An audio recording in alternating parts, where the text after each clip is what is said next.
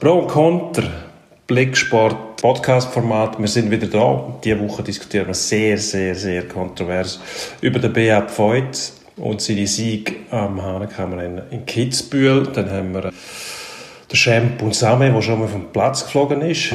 Macht er gerne in letzter Zeit. Der FCZ gewinnt in Basel. Wir haben keine Ahnung von Tom Brady. Und der EVZ vergibt einen Vorsprung gegen den. Das geht bei uns. Pro und Contra. Sportstreitgespräch mit Dino Kessler und Emanuel Gysi.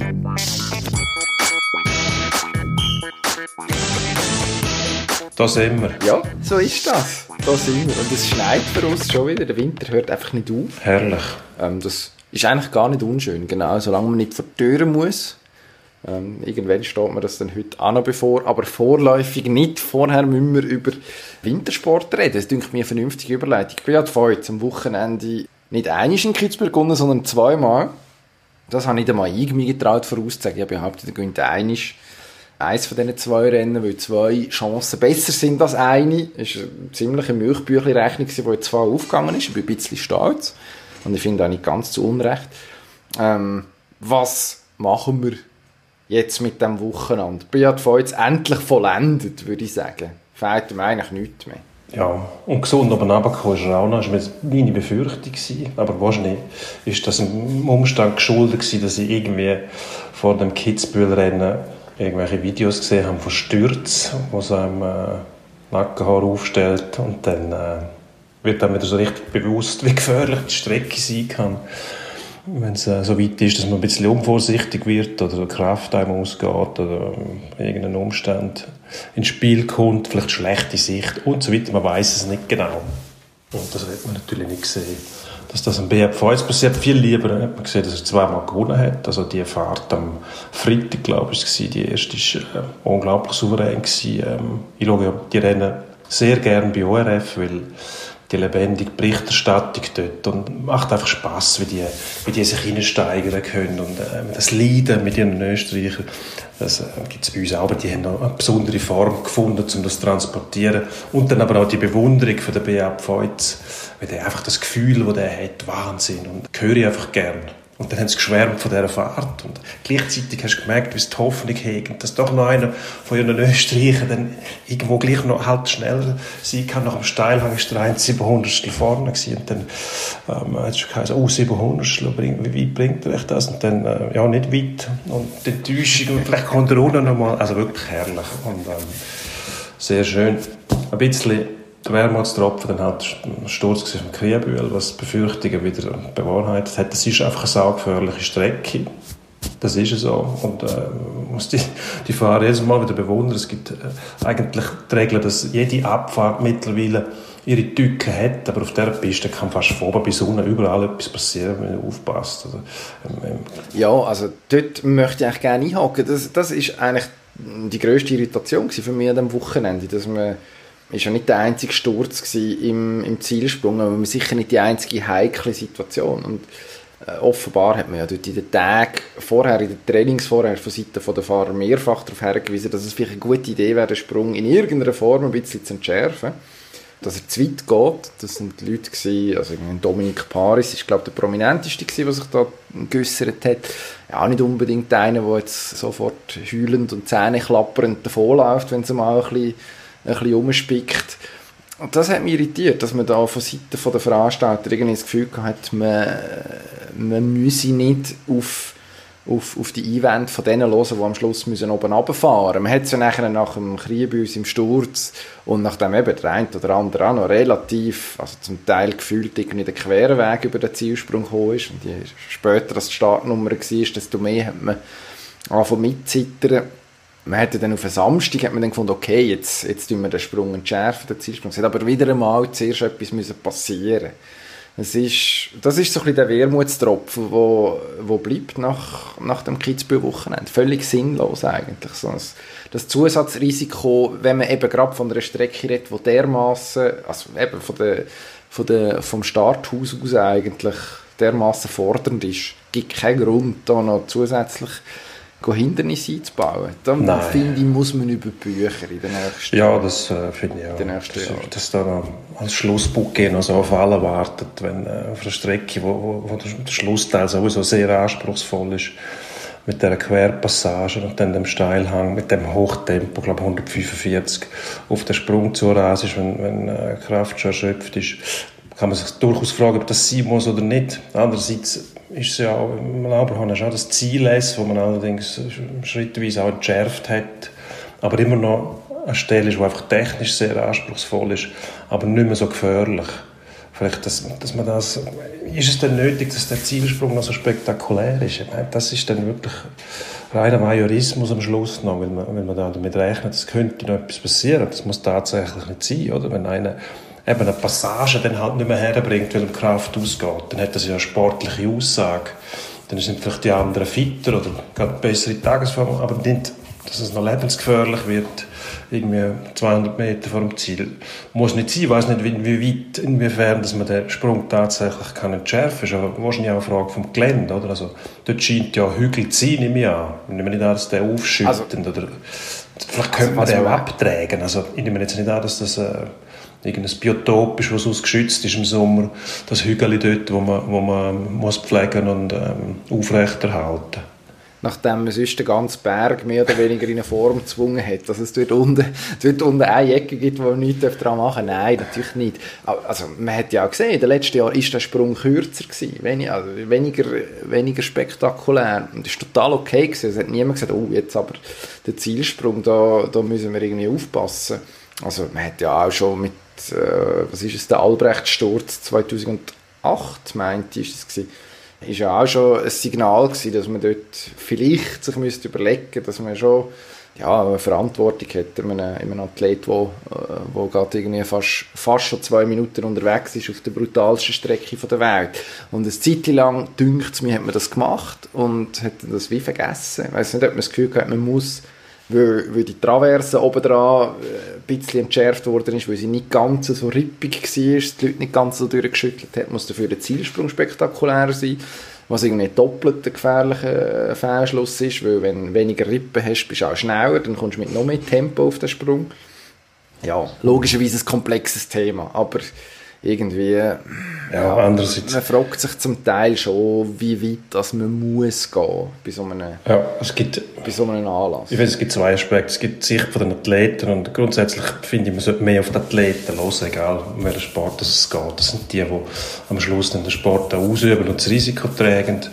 Ähm, dass man da eine gute Abstimmung findet zwischen Risiko und, und, und Spektakel klar, die Show muss weitergehen, die Show muss auch sein. Natürlich, das ist Teil von dem Kitzel in Kitzbühel, dass man, dass man mit dieser Gefahr umgeht und dass Athleten sind, die ähm, auf einer Piste fahren, wo sich niemand so trauen würde. Das ist ja schön und gut, aber irgendwoher muss man das Risiko begrenzen.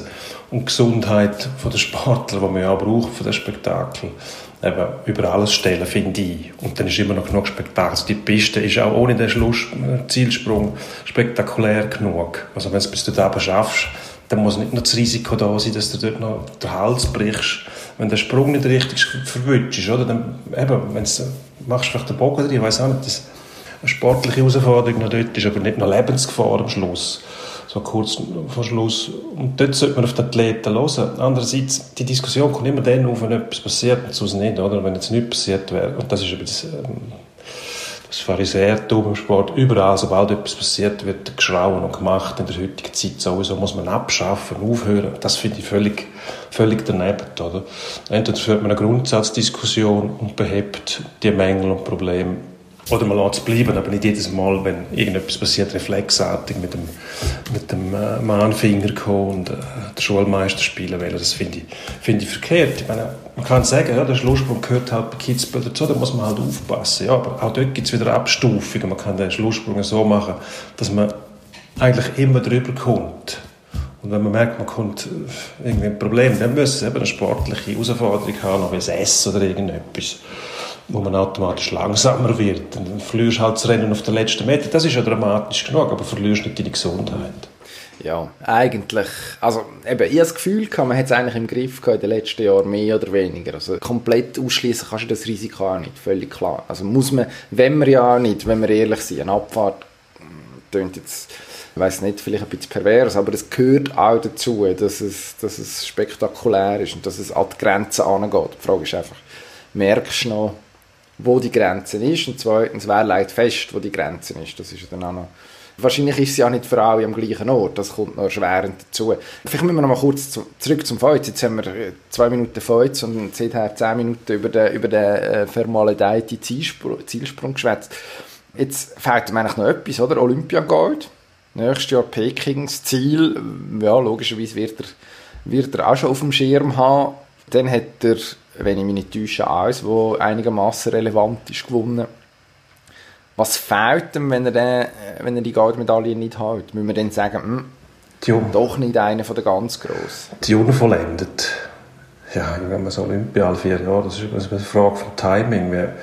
Wenn, wenn du die höchste Form hast, wie lange kannst du die konservieren? Im Moment sieht es so aus, als ob er das könnte. Und mit der Form, die er jetzt hat, mit dem Status, ein Jahr, da sehe ich jetzt keine Gefahr, dass er das nicht schaffen würde. Also, äh, eben, aber wir wissen nicht, was dort für also ich weiß nicht, was dort Piste sie wird dann, ich glaube, das ist noch ein bisschen früh, um das äh, definieren. Vertrauen wir den Chinesen einmal, dass sie äh, Pisten machen können, die am Feuz zusagt vielleicht. Ich weiß es nicht. Bernhard Russi hat die bald nicht mehr an, oder? Vermutlich, ja. Und dann, äh, das muss ja bei Olympia sind es ja meistens nicht Pisten, die ähm, an Kitzbühel erinnern, sondern eher an äh, etwas Sanfteres, damit da möglichst viele Leute können runterfahren aus Nationen, die sonst nicht unbedingt zu den Skinationen gehören. Sonst wird es dann tatsächlich lebensgefährlich. Aber ich glaube, der BM Feuz könnte jetzt... Natürlich will er die, das Olympiagold. Aber er hat so viel gewonnen und auch die Ausstrahlung, die er hat, kommt bei allen gut an. Obwohl er auch seine Meinung kundtut. Das ist eine Kunst, wenn er so auftreten kann. Mit seiner er hat eine bodenständige Art, ohne bünzlig zu sein. Oder? Das ist immer so ein Spagat was ich relativ schwierig finde, den an die Öffentlichkeit zu transportieren. Das macht er, macht er grossartig. Er ist eigentlich sofort, sofort sympathisch und dann behaltest du ihn am Herz. Ausser wenn, äh, wenn, wenn du äh, Furcht hast, dass er stürzt, dann wünschst du vielleicht, dass er gar nicht runterfährt, wie ich vor Kitzbühel, obwohl die Angst völlig unbegründet ist, weil der fährt da Abend so blöd wäre. Ja. Es ist wahrscheinlich auch einer von denen, der das Risiko am besten einschätzen kann mit dem Gefühl. Also man sagt ja über ihn auch, also das sagen Leute, die definitiv mehr Ahnung haben, dass im Super-G, wo nicht seine Paradedisziplin ist, dass er dort das Risiko sehr dosiert eigentlich und wirklich nur, ähm, wirklich nur an die Grenzen hergeht und die auch letzten Prozent rauskützelt, wenn es sich lohnt, um ganz vorne innen irgendwie zu landen. Also von dem her dürfen wir, dürfen wir da wahrscheinlich sogar ein Zutrauen haben. Ähm, ich glaube, es spielt überhaupt keine Rolle, was bei Olympia passiert. Du hast vorhin, hast vorhin eigentlich ein Schlagwort gesagt. Es sind zum Teil dermaßen simple Abfahrten, also für Leute, die Weltcuprennen bestreiten, nicht für die und mich, dass der Zufall einen deutlich größeren Faktor spielt als, als bei Mengeren als bei Mengeren Weltcup-Abfahrt sonst. Und ja, ob, dann, ob man dann anhand von dem messen ob einer äh, der ultimativ grösste ist. Logischerweise tun wir in einem Jahr anders, wenn er Olympia Gold hat. Und dann klar ist, dass, dass, ihm, dass ihm den Titel auch nicht mehr nehmen kann, dann behaupten wir das Gegenteil. so Aber wir. eigentlich dürfen wir es von dem nicht abhängig machen. Sehr viel, sehr viel kann schief gehen und dann, ja, äh, wichtiger sind eigentlich, also jetzt, wird, jetzt läuft es ja darauf aus, dass er wieder den Abfahrtsweltcup gewinnt, jetzt kommt wieder eine WM, wo er offensichtlich im, im entscheidenden Moment wieder in Form ist. Und wenn dann schon wieder eine kleine Kristallkugel kommt für, für die Abfahrt, das wäre dann glaube ich die vierte, wenn ich mich nicht täusche, dann, ja, dann ist dann der Fall endgültig, also endgültig klar. Für mich ist er eigentlich spätestens jetzt gibt es nicht, nicht mehr allzu viel zu diskutieren, aber dann, ja, dann gibt es wenig Gegenargumente, dass da irgendwie noch allenfalls etwas könnte fehlen Nein, ich glaube, das ist nicht nur einer von der, von der formstärksten Abfahrer im Moment, vielleicht der beste Abfahrer von der Gegenwart, wie unser geschätzter Kollege Marcel Webherren gesagt hat, sondern auch wenn du zurückblickst, ähm, im Vergleich mit all den Stars, die es gegeben hat, Haufen gute Abfahrer, die, die bleiben, letzten äh, bei ORF, wieder ORF, äh, interessante, wahnsinnig spaßige und unterhaltsame Repo über den Franz Klammer, Skilegende. Es baut so grossartig auf. Fünfmal abwärts Weltcup-Sieger, ich äh, glaube viermal in Kitzbühel gewonnen, aber noch auf, mit Ski und auf Pisten, wo das, das, das war nur am Rattern, gewesen. überall hat es gestübt und gemacht und er am Rudern. Ähm, das sind so Typen, die da einfach bleiben, oder? Und der Feuz wird auf jeden Fall auch so einer sein. Ja gut, dann würde ich sagen, gehen wir schleunigst weiter, bevor wir uns da zu Tod quatschen. Vom Schnee aufs Eis. Es ist, was ist heute? Mittwoch, Mittwochnachmittag. Sprich, für uns ist es noch nicht lange her, dass der Eva Zug gegen ZSC 1 ein, relativ grosses Kunststück vollbracht hat, nämlich am Dienstagabend im Meisterschaftsspiel ein 4-0, ein 5-1 und ein 6-2 Vorsprung verspielt, um am Schluss nachher 6 zu 7 zu verlieren gegen die Lions, die man bis jetzt dreimal geschlagen hat und wo man eigentlich so ein bisschen als Hauptkonkurrent im Meisterrennen angeschaut hat, mindestens vor der Saison. Mittlerweile müssen wir wahrscheinlich auch noch über Lausanne schwätzen. Die grosse Frage, in Zug nimmt man sich das jetzt seit ein paar Jahren schon vor, äh, den ultimativ grossen Wurf zu schaffen. Ist das Spiel ein Signal dafür, dass die Mannschaft vielleicht doch wieder dran ist, am Meisterdruck zu verbrechen? Das ist eine wahnsinnig knifflige Frage, die du mir jetzt da stellst. Es ist, Gott, es ist schon Ende Januar, es ist dort nicht mehr so lange, bis die Playoffs anfangen. Nicht so lange, wie es auch schon gegangen ist. Zum Floskel bemühen. Ich weiß, ich tue mir immer ein bisschen schwer damit, ähm, von der Meisterschaft Playoffs zu schliessen und einzelne Spiele anzuschauen, tatsächlich. Aber ist natürlich das Duell zwischen Zug und Zürich auch immer eine Standortbestimmung, weil man sich ja gegenseitig aneinander orientiert. Also man schaut sich wahrscheinlich misstrauisch auf die Finger und äh, analysiert, wie weit sind die, wie weit sind wir. Vielleicht tut das Zug sogar gut, dass äh, mal einer vor die Schüssel kriegt. Immer so ein Spiel, wo du auch sagen musst, das war nicht mehr, gewesen, wie wir es uns eigentlich gewöhnt sind. Hast du Ginoni im Goal, sechs Gegengol in der regulären Spielzeit. Pff, passt dem, schmeckt dem wahrscheinlich auch nicht. Andererseits kannst du auch sagen, Gott, das sind Spiele, die außerordentlich sind. 4-0 vor zweieinhalb Wochen das Spiel gegen Freiburg, wo der Vos 4-0 geführt hat, Freiburg nachher 7-6 gewonnen hat. Auch in dem Match war eigentlich nichts mehr, gewesen, wie man sich gewohnt war. Die Spieler können plötzlich auch Sachen machen, die sie sonst nicht machen würden und aus Sicht der Trainer auch nicht machen sollten. Des Öfteren, weil dann vielleicht die taktischen Korsette werden plötzlich abgeleitet. Wenn du 4-0 hinten drin bist, sagst du vielleicht, Gott, komm, spielt keine Rolle mehr. Jetzt Brechstangen raus und versuchen wir einfach irgendetwas, weil viel schlimmer kann es ja nicht mehr werden es ist schwierig zu analysieren, was das tiefe psychologisch zu bedeuten hat mit Aussicht auf Playoffs. Natürlich willst du das nicht erleben. Andererseits kann das auch ein Aha-Erlebnis sein, dass du merkst, dass du mental vielleicht noch nicht so weit bist, wie du sein willst. Also jeder, der muss oder sollte oder will Meister werden, muss ja vor allem ähm, den Druck managen können, dass die physisch vom Talent her in der Lage sind, zu einer Meisterschaft zu gewinnen. Das gilt für beide Mannschaften. Da hat es noch mehr Mannschaften in der Liga, die das können. Die Frage ist, kannst du mit dem Druck umgehen? Bei Zug hat es ja auch noch ähm, in der Vergangenheit Äußerungen gegeben von Verantwortlichen, die äh, dicke Gewinne in Aussicht gestellt haben, bald einmal. Also, da musst du noch die richtigen Leute haben, die das, die das können verarbeiten können. Das Ereignis selber ist wahrscheinlich mehr für die Fans etwas, um darüber zu diskutieren und das äh, irgendwo einschätzen zu wählen von mir aus, was es denn tatsächlich zu bedeuten hat, ist schwierig. Ich glaube, du hast von dem Match mehr gesehen als ich. Wenn es mir recht das ist. ist die Chance ist, die Chance ist relativ groß, ja, tatsächlich. Ich habe ihn nämlich in voller Länge gesehen und mich auch halbwegs äh, seriös darauf vorbereitet, den Match zu schauen und zu begleiten.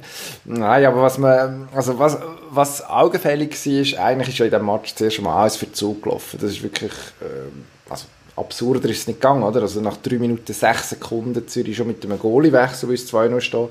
Flüeler zweimal verwünscht. Die würde jetzt nicht einmal wahnsinnig, ja, der zweite sieht ein bisschen unglücklich aus, aber furchtbar viel kann er gar nicht machen. Dann kommt der Herr Weber rein, der gerade mal den ersten Schuss kassiert. Mit eine fantastische Einblendung in der Fernsehübertragung, wo bei den, bei den Captain Schüssen minus 1 gestanden ist. Ich habe nicht gewusst, dass das möglich ist. Irgendwie die Statistik hat, es wird irgend so, eine Automa irgend so eine automatisierte Grafik sein, wo dann minus 1 Saves gegeben hat. Sehr hübsch.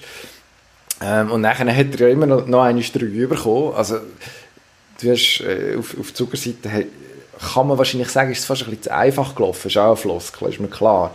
Aber es, ist, es, sind, es sind relativ zügig die, die Böcke reingefallen. Und das nachher, äh, dass die nachher verwutschen, auf eine Art kann das heilsam sein.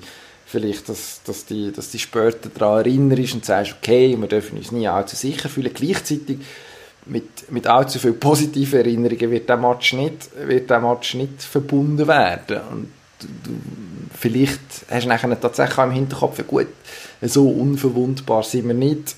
Wenn etwas schief geht, vielleicht, vielleicht hast du dann gleich äh, künftig im Hinterkopf, uiuiui, jetzt äh, müssen nur noch ein, zwei andere äh, Szenen gegen uns laufen und dann, dann sind wir wieder am, am gleichen Ort. Also psychologisch hochinteressant und ich gebe zu, wir können es abschließend, wir können es abschließend nicht beantworten. Ich glaube, für den ZSC ist es fast wertvoller gewesen oder aussagekräftiger als für die Zug. Also man hat zum ersten Mal das Jahr zwei Matches gewonnen nacheinander. Das ist äh, für eine Mannschaft von Zürich eigentlich nur erstaunlich. Januar ist jetzt doch auch ein paar Spiele schon wieder alt, dass es so lange gegangen ist. Und gleichzeitig hat man Zug das erste Mal geschlagen, die Saison. Sicher auch wichtig, nachdem man zweimal klar verloren hat im Herbst. Nachher letzte Woche äh, ist mir das Penalty schießen, das Gefühl gehabt, doch, wir waren ebenbürtig aber haben es gleich irgendwie wieder nicht geschafft. Und jetzt, nachdem man so einen vor der Latz knallt bekommen hat, in den ersten ja, 30 Minuten kann man grob sagen, und nachher zurückkommt von 0, 4, 1, 5 und 2, 6. Ich glaube, aus dem kann man tatsächlich etwas schöpfen. Auch wenn es eine vogelwilde Veranstaltung war, zwischenzeitlich mit eben Ausgleich bei 6 gegen 3, 7 Sekunden vor Schluss und äh, turbulentesten Szenen. Ähm, wahrscheinlich, wahrscheinlich muss, man dort, muss man dort anknüpfen und sagen, okay, Zürich sowieso Meisterkandidat, das ist klar, also da erzählen wir auch niemandem etwas Neues, aber vielleicht so ein Spiel, das in einer Saison ganz, ganz so leichten Funken noch zünden kann, im Team noch einmal etwas auslösen, wer weiß. Ja, also ich denke auch, dass das ein Ereignis sein könnte, man sich in, in Zürich lieber daran erinnert als ein Zug. Aber haften bleiben wird es, glaube bei beiden ganz bestimmt. Natürlich hast du den Effekt, das Aufholen der Comeback-Gedanken, also äh, rettungslos oder hoffnungslos hinten bist und, ähm, und das Ganze noch kehren kannst. Mit dem, mit dem sind äh, schon viele Krisen bewältigt worden. Wenn so ein Match plötzlich kommt, Zürich hat mal in Genf, glaube ich, einen Match gehabt, wo es in der, in der Verlängerung äh, glaube in Unterzahl noch ein Goal geschossen, oder kurz vor Schluss in Unterzahl ein Goal geschossen, wo er noch die gerettet hat, wo sie Meister geworden sind. Das kann etwas auslösen in einer Mannschaft auf, auf beide Seiten, das ist richtig. Aber das ist auch Kunst. Also derige Ereignisse nicht, nicht sage jetzt mal, äh, zu hoch zu bewerten, je nachdem, in welcher Lage du bist. Wenn du den Match verlierst, versuchst du möglichst gleich damit abzutun, dass es halt eben, wie du sagst, ein Tohu-Wabohu-Spiel war, wo, wo, wo nicht mehr den Regeln entspricht, die sonst gültig sind. Und auf der anderen Seite nimmst du das Danken in Empfang und sagst, wow, sind wir charakterstark, wir haben das Spiel noch gedreht und die anderen haben einen riesen Vorsprung verdadelt. Gleichzeitig erinnerst du dich dann daran, dass das dir selber auch schon passiert ist, wahrscheinlich. Darum, äh, wow schauen wir mal, was die daraus machen. Ich würde sagen, ähm, der EVZ ist natürlich der Beweis noch schuldig, dass jetzt als neuen EVZ mit dem neuen Stadion, mit dem ähm, ganzen neuen Auftritt, den der Club hat, kann Meister werden. Ganz klar wissen wir, es haben sie noch nicht geschafft. Aber mit dem Spiel hat es, glaube ich, nicht viel zu tun. Nein, aber man ist ja offensichtlich überzeugt, du hast es vorhin angeschnitten, dass es früher oder später sowieso muss so weit sein. Jetzt ist ein die Frage, was früher oder später ist. Also man heisst, wann ist es 2019, nachdem äh, der letzte äh, Playoff-Final, wo überhaupt gespielt worden ist, gegen SCB verloren hat, wo der Trainer, der Tangnes, gesagt hat, er hat versprochen, dass man einen Titel gewinnt demnächst. Das ist grundsätzlich mutig, wahrscheinlich also ein bisschen aus der, aus der Situation heraus, logischerweise, äh, in Frust und irgendwie wollen den Fans etwas, irgendwie ähm, ein bisschen Hoffnung machen dass es dann doch irgendwann kommt. Und dann der Herr Längweiler, der vorgesetzte zwei Stufen oben dran ist vom Damt Hangnes und sagt, es ist nur eine Frage von der Zeit, bis man es packe. Ich glaube, mit dem löst es dann tatsächlich, das haben wir an dieser Stelle auch schon äh, thematisiert, löst es tatsächlich etwas aus. Und zwar nicht nur bei deiner eigenen Mannschaft, in dem du den Druck extrem aufschraubst, sondern auch bei der Konkurrenz, wo grundsätzlich sich dann vielleicht schon fragt, okay, die sind sich aber schon sehr sicher in dem, was sie da tun. Ähm, vielleicht wäre es mal eine Idee, wenigstens Quali zu gewinnen, zum ersten Mal seit acht oder neun Jahren. Also man war am besten Fall zweit gewesen, jetzt in den letzten in den letzten Jahren. Oder schlechter, man hat äh, zweimal ein Playoff-Final erreicht, wo man nicht gewonnen hat. Sonst ist man früher gescheitert, zum Teil im Viertelfinale. Ähm, also es ist jetzt nicht so, dass man, dass man überragt hat. Ähm, so ein bisschen das, das Kutzeln vom Gegner, so ein bisschen das Parvenu Selbstverständnis. Ich habe das Gefühl, das ist dann eher kontraproduktiv als, als jetzt so ein Match, wo man dummerweise verliert im, im Januar. Ja, das können wir als abschließende, als abschließende umfassende Einschätzung so stehen lassen. Äh, ich würde sagen, gehen wir einen Schritt weiter. Wir wechseln nämlich auf den mehr oder weniger grünen Rasen. Sollte zumindest sein, wenn gespielt wird. Super League, der Shampoo Same von IB. Ja, der ist, äh, ist vom Platz geflogen. Mal in sieben Monaten ist er, ist er unter die Dusche geschickt. Gut, das ist, jetzt, das, ist jetzt, das ist jetzt eine feindselige Deutung von der Tatsache. Wieso? IB, IB sagt, er ist äh, zum dritten Mal in dreieinhalb Jahren vom Platz geflogen. Das habe ich auch gelesen, ja. Lustig, natürlich nicht falsch, überhaupt nicht. Er ist, so lange ist er dort. Drei, dreimal in der Zeit ist vom Platz geflogen. Allerdings stimmt es auch, dass er dreimal in den letzten sieben Monaten vom Platz geflogen ist. Alles eine Frage von der Perspektive. Wir meistens, da kann man uns, oder dem, wo das so deutet, jetzt Bösartigkeit unterstellen, dass man die Zeitdauer einfach auf das aber verkürzt, dass es umso dramatischer tönt. Aber tatsächlich ist es ja so, dass er in den letzten drei, sieben Monaten verhaltensauffälliger war als vorher. Hat äh, irgendwo einfach Mühe mit dem Druck umzugehen oder seine Position als, als Topspieler mehr angegriffen wird. Ähm, das ist ja auch Kunst von einem, von einem Star, wenn man dem so sagen will, dass er eben genau mit dem kann umgehen und das irgendwie für sich nützt und wertet und sagt, hey, die greifen mich die ganze Zeit an, ich bin unter Kontrolle, also muss ich wahnsinnig gut sein und dann musst du einfach noch mehr unter Kontrolle haben. Das, ist, äh, das gehört eigentlich zum Skillset von einem außergewöhnlichen Spieler dazu. An und für sich schon gut, wenn du es im richtigen Moment machst. Äh, möchte an Sindin Sidan erinnern, dann kann das auch noch helfen, dass die Kultstatus sich noch ein bisschen zementiert. Da ist jetzt logischerweise der Jean-Pierre und so einiges noch davon entfernt. Da verstehen wir uns, glaube ich, schon richtig. Ich weiß nicht. Es ist äh, also ein Disziplinproblem, offensichtlich ist es da. Also man kann, man kann schon diskutieren, eben vorher nie ein Problem und jetzt innerhalb von sieben Monaten. Und logischerweise nimmt man den ersten, den ersten Fall und rechnet von dort an, wie viel, äh, wie manchmal es passiert ist. Und bei IB hat man ja dann auch noch begründet, dass die eine rote äh, gegen Klusch ein Kompensationsentscheid war vom Schiedsrichter. Gleichzeitig könnte man wahrscheinlich, wenn man will, auch noch zwei Szenen raussuchen, wo man wo man Schwein hat, dass er nicht vom Platz geflogen ist. Also dort, ja, ich weiß nicht, ob die Rechnung wirklich sinnvoll ist, aufzumachen. Ähm, Im Endeffekt ist es vielleicht schon ein Zeichen dafür, dass einer nicht ganz so reif ist, wie man, wie man es gerne hat. Also ist auch nicht mehr ganz ein junger Spieler. Ähm, jemand, der offensichtlich, wo offensichtlich provoziert werden, wo offensichtlich dann es ist ja immer so ein bisschen egoistisch, oder? Die Selbstjustiz oder was das auch immer soll sein.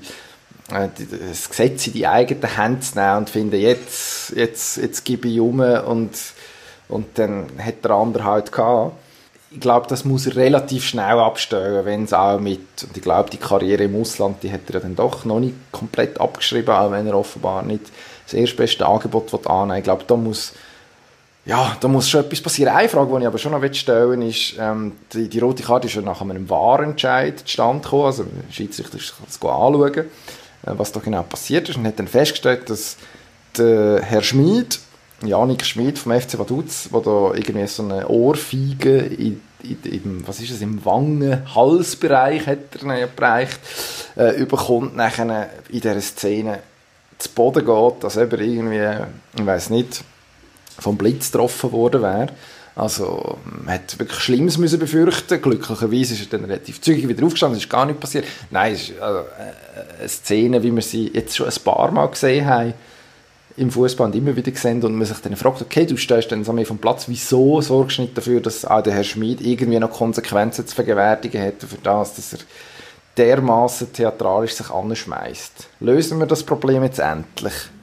Nein, das machen wir nicht. Das besteht seit Jahren. Man hat sich irgendwie arrangiert damit im Fußball, glaube ich. Leider. Ich finde immer noch, das wäre etwas, was man lösen sollte, auch im Hinblick darauf, dass die Schiedsrichter mehr Glaubwürdigkeit kriegen, wenn man irgendwie schon zugibt, dass man die Schwalben duldet. Und gleichzeitig wirft man den Schiedsrichter nachher vor, dass auf die reingehen. Ja, wo soll denn der Zugriff stattfinden? Also, der muss ja quasi immer noch schauen. Und das will man ja auch nicht. Und, und, und der Wahr entscheidet nachher manchmal falsch. Und wenn man wenigstens das kombinieren könnte, dass der Wahr, wenn er sieht, dass der Schwalbe war, dass man nachher disziplinarisch eingreift und sagt, gut, du kriegst jetzt äh, nachträglich zwei Matches Sperre, du darfst jetzt nicht mehr mitmachen, weil du fallen lassen hast, dann würde ich sagen, dann hat, hat das ganze System, aber das duldet man einfach, wie du sagst, und ich finde es auch nicht wirklich produktiv, ich muss es sagen. Also, wenn man schon die Stilmittel hat, um das zu sehen nachträglich, wieso macht man denn nichts dagegen? Also verfälscht einfach den ganzen Eindruck. Und irgendwo durch ist das, ist das wie so eine Gewohnheit geworden. Wenn man getroffen wird, irgendwie, dann geht man einfach mal um, wie der Mann, der in der Bundesliga umgeht ist, wieder angespuckt worden ist, was sehr widerlich ist. Aber wegen dem gehst du nicht um, oder? Also das ist, hat man gesehen, das ist ein reiner Reflex. Wenn ich berührt werde, gehe ich um. Ja, man dem Schiedsrichter zeigen, äh, da ist etwas passiert, oder? Und, äh, das ist natürlich schon sehr lächerlich. Allerdings muss ich sagen, wenn du etwas gegen Vaduz sagst, dann schrillt bei mir immer die Alarmglocke, weil du ja sehr gegen Vaduz bist, grundsätzlich schon die gar nicht in der Liga haben willst. Exakt. Wenn ich da mich daran erinnere. Hat mit dem jetzt aber nichts zu tun. Aber hundertprozentig richtig, da sollte man etwas machen. Die oberste Regelbehörde sollte einfach gezielt gegen das Vorgehen und sagen, Schwalben räumen wir jetzt weg. Jeder, der verwünscht wird, zwei Matches sperren. Dann hättest du das Problem in der kürzesten Frist gelöst, bin ich überzeugt. Weil dann geht es wirklich ans Lebendige. Und zum Herrn Samé muss man sagen, wenn er wirklich den Willen hat, um in eine größere Liga zu wechseln, bald irgendwann einmal zu einem größeren Club und jetzt schon ein Disziplinproblem hat und das nachher mitbringt, dann äh, könnte ihm das auch in den Weg kommen, weil ein Club, der nachher vielleicht in einer Liga, wo eher härter gefeitet wird, wäre dann Premier League, Bundesliga auch nicht im gleichen Maß, aber dann akzentuiert sich das Problem ja dann noch, wenn er nachher dran gegangen wird und vielleicht nicht einfach nur machen kann, was er will. Also da muss er daran arbeiten. Vielleicht kann ihm der Club sogar dabei helfen. Müsste er eigentlich fast. Und dann hilft es natürlich auch nicht, wenn man mit der Statistik jongliert und sagt, ja, nein, nein, nicht dreimal in sieben Monaten, sondern dreimal in äh, dreieinhalb Jahren, was das Ganze natürlich ein bisschen relativiert, aber der Wahrheit nicht viel näher kommt. Ich finde, das muss man unbedingt anpacken. Aus ja, Sicht von IB und aus Sicht von Spielern auch, weil IB hat ja mehr davon, wenn der Scheibenbau auf dem Platz steht und nicht, wenn er irgendwo auf der Tribüne hockt. Abgesehen davon muss man auch sagen, also wenn man jetzt so die Zahlen sich zu Weg biegt, also ein Platzverweis im Jahr ist jetzt auch nicht so eine furchtbar gute Quote. Das ist immer noch zu viel. Also dann fährst grundsätzlich nachher zum einen den Match, wo du abgeflogen bist, plus noch, weiß nicht, zwei bis drei Spiele sowieso hinten raus. Ja, also es, logischerweise ist es weniger dramatisch, aber es ist immer noch nicht gut. Also es ist, ja, es Nein. ist ein kleiner durchsichtiger Versuch, einfach äh, irgendeine Kontroverse im Kim zu sticken. Aber ich glaube, wir müssen weitermachen. Super. Grossen Fußball hast du angesprochen und wir müssen über FC Unterstrasse reden, glaube ich. Unser, mein, also mein FC Unterstrasse, Steinkluppen, jeder kennt sie. Legendärer davon. Zürich, Noch nie gehört davon.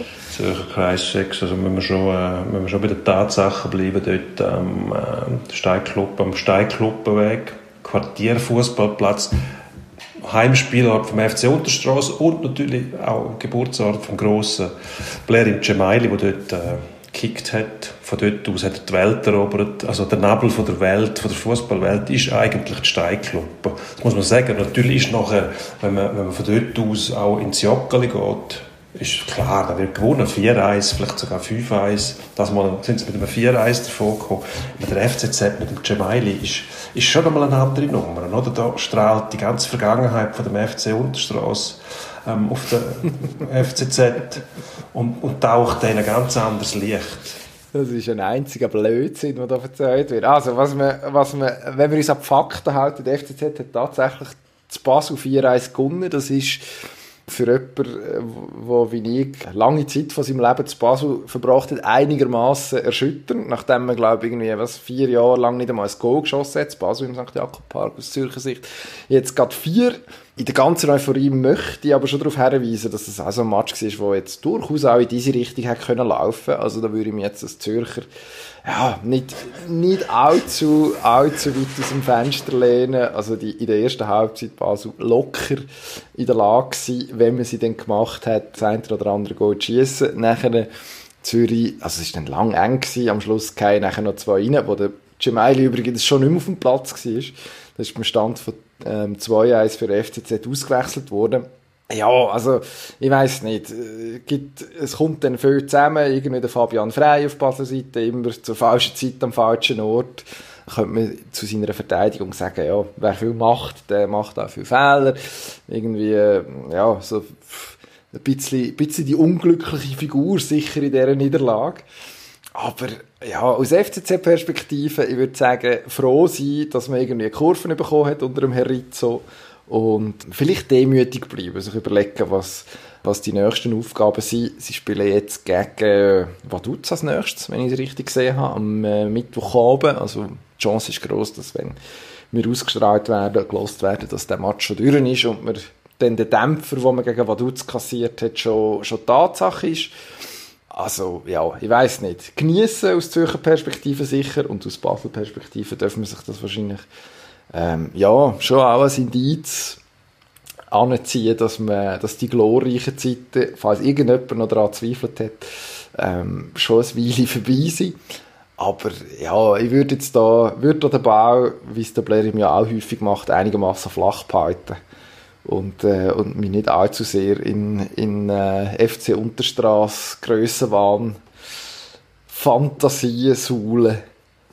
Ja, das ist, äh, Oben das, ist, äh, das sind Worte von einem, von einem Basler, von einem, von einem Solothurn, der mal in Basel gelebt hat und jetzt in Zürich wohnt und eigentlich sieht, um was es sich dreht, aber das immer noch nicht richtig zugeben kann. Aber das, die Einsicht wird noch reifen. Also mein, meine Absicht ist, sobald ähm, auch die Stadt von dem mehr oder weniger lästigen Mittel wieder Schnee befreit ist, gehen wir zusammen mal am Sonntagmorgen auf die Steinkluppen und schauen dem FC Unterstrasse zu. Wenn wieder gespielt werden kann im Amateurbereich natürlich, wir halten uns an die Vorschriften. Und dann wirst du eine Dosis kriegen von dem, von dem äh, Betrieb, und von dem zuckersüßen Glanz, den der FC Unterstrasse einfach mit sich bringt. Du wirst, du wirst dem nicht widerstehen können, dem Reiz. Aber wir müssen, wir müssen jetzt tatsächlich einen Schritt weitermachen. Und das ist vielleicht ganz gut, dass ich jetzt das Schlusswort habe, weil dann kannst du nicht mehr widersprechen.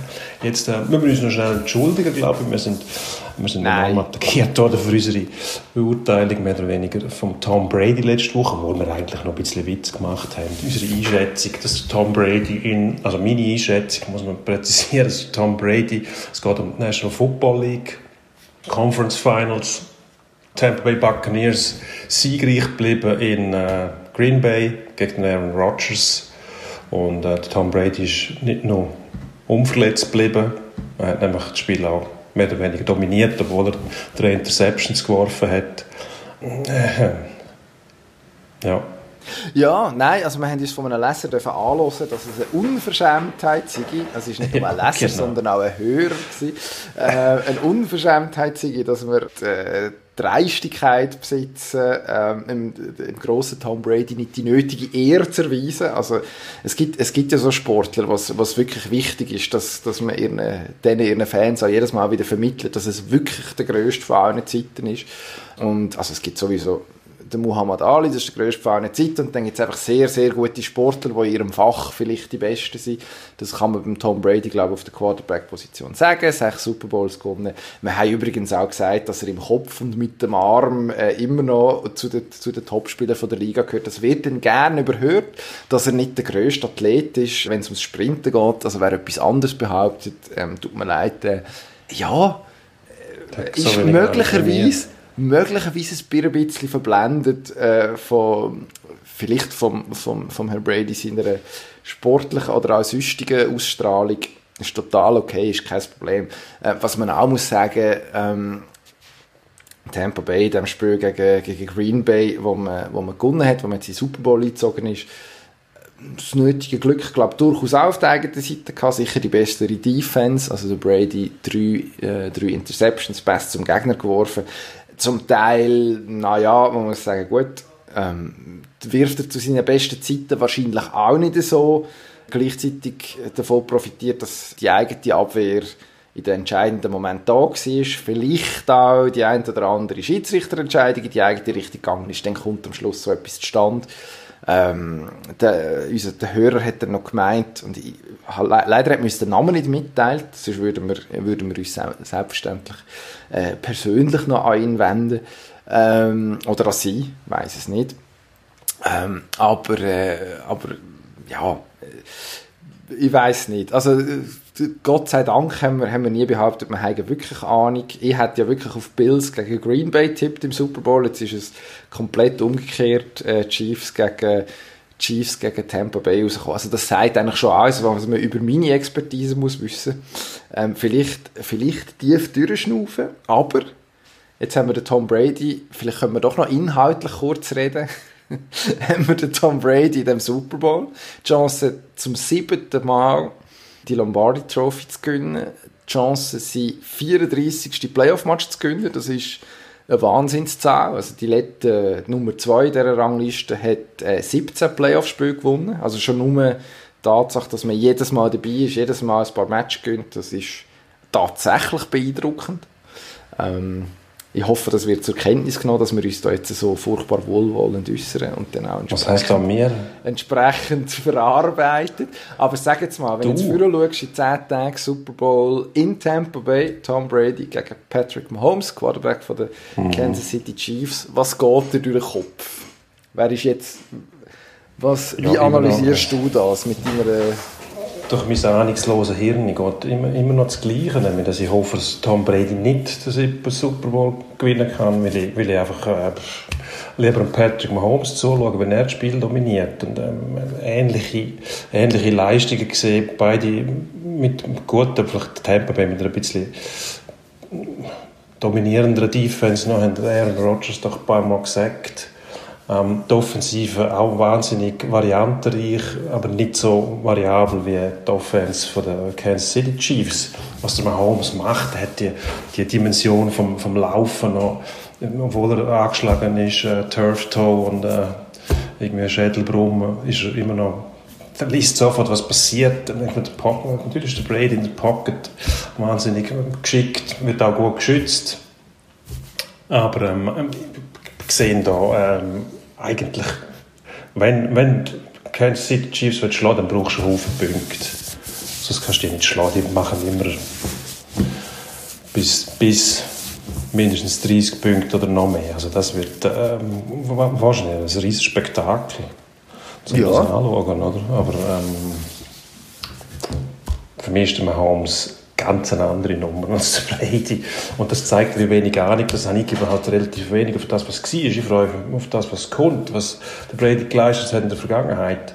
Ähm, Wahnsinn, ja. Aber ich schaue dem gleich nicht gerne zu, weil wenn ich einen Athlet sehe, weil ich sehe, dass der springt wie ein Athlet und nicht wie eben, ein Buchhalter, der Sport aufs Tram kommt und dann so klappt und kommt, dann hast du ja Angst, dass er sich das Bein bricht beim Springen, ohne gegnerische Einwirkung.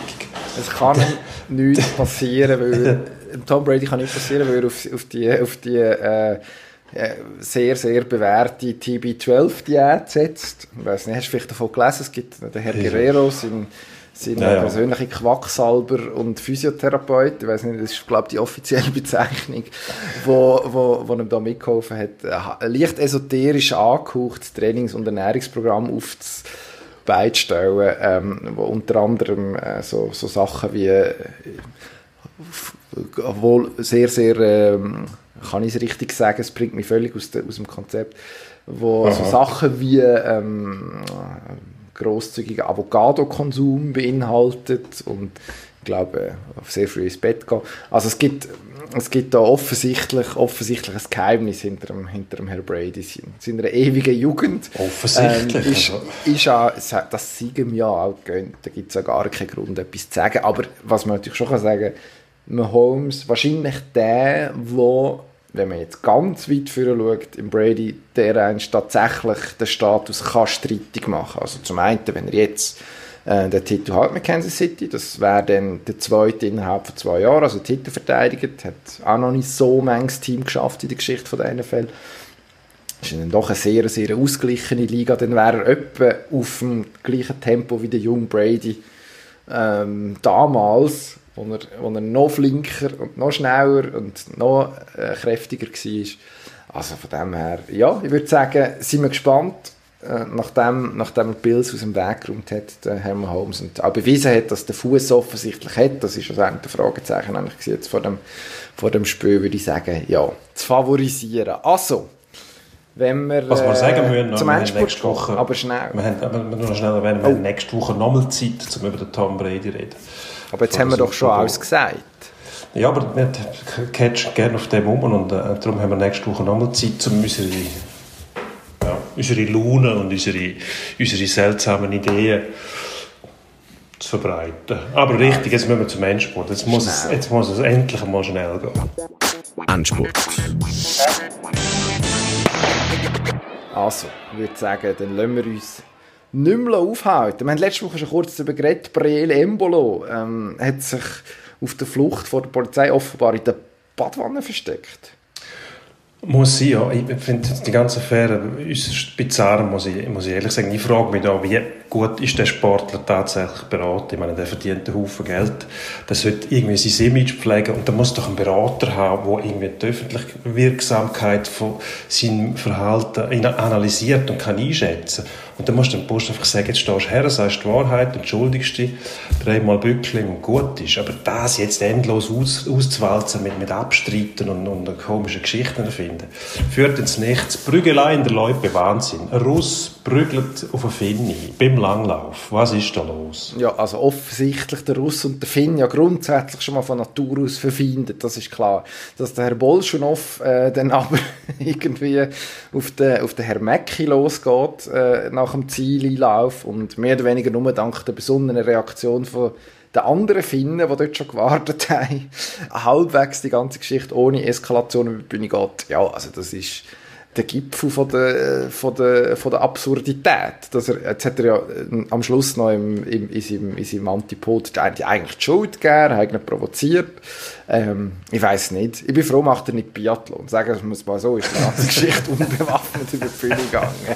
Ähm, Fußball. Der Herr Rose, Marco Rose, im Moment noch Trainer bei Borussia Mönchengladbach. Äh, offenbar ganz hoch im Kurs in Dortmund soll der nächste sein. Gute Idee, du als Gladbach-Fan. Ähm, grundsätzlich keine gute Idee. Verstehe im Moment, eben, das Dortmund, das zersetzt sich da irgendwie. Man kann zurückschauen, man hat den Favre ersetzt, dann hat man vorgeworfen, er sei zu wenig emotional und darum sei die Mannschaft nicht in der Lage, in wichtigen Spielen zu gewinnen. Jetzt gewinnen sie überhaupt nicht mehr und, und der Trainer ist emotional, also muss man sich langsam fragen, ist da der Trainer überhaupt noch in einer Position, wo er etwas ausrichten kann oder ist die Mannschaft einfach nicht gut zusammengestellt oder, oder hat sich irgendetwas ergeben, das nicht mehr funktioniert. Dem Rose kann man eigentlich nur raten, bleib in Gladbach, weil dort sind die Aussichten rosiger als in Dortmund in der nächsten Zeit. Und ähm, ja, würde ich nicht machen, wenn ich ihn wäre. Aber offensichtlich ist der Name immer noch viel grösser als der von uns in Gladbach, was ich auch nicht verstehen kann, weil so viel hat man auch nicht gewonnen in letzter Zeit.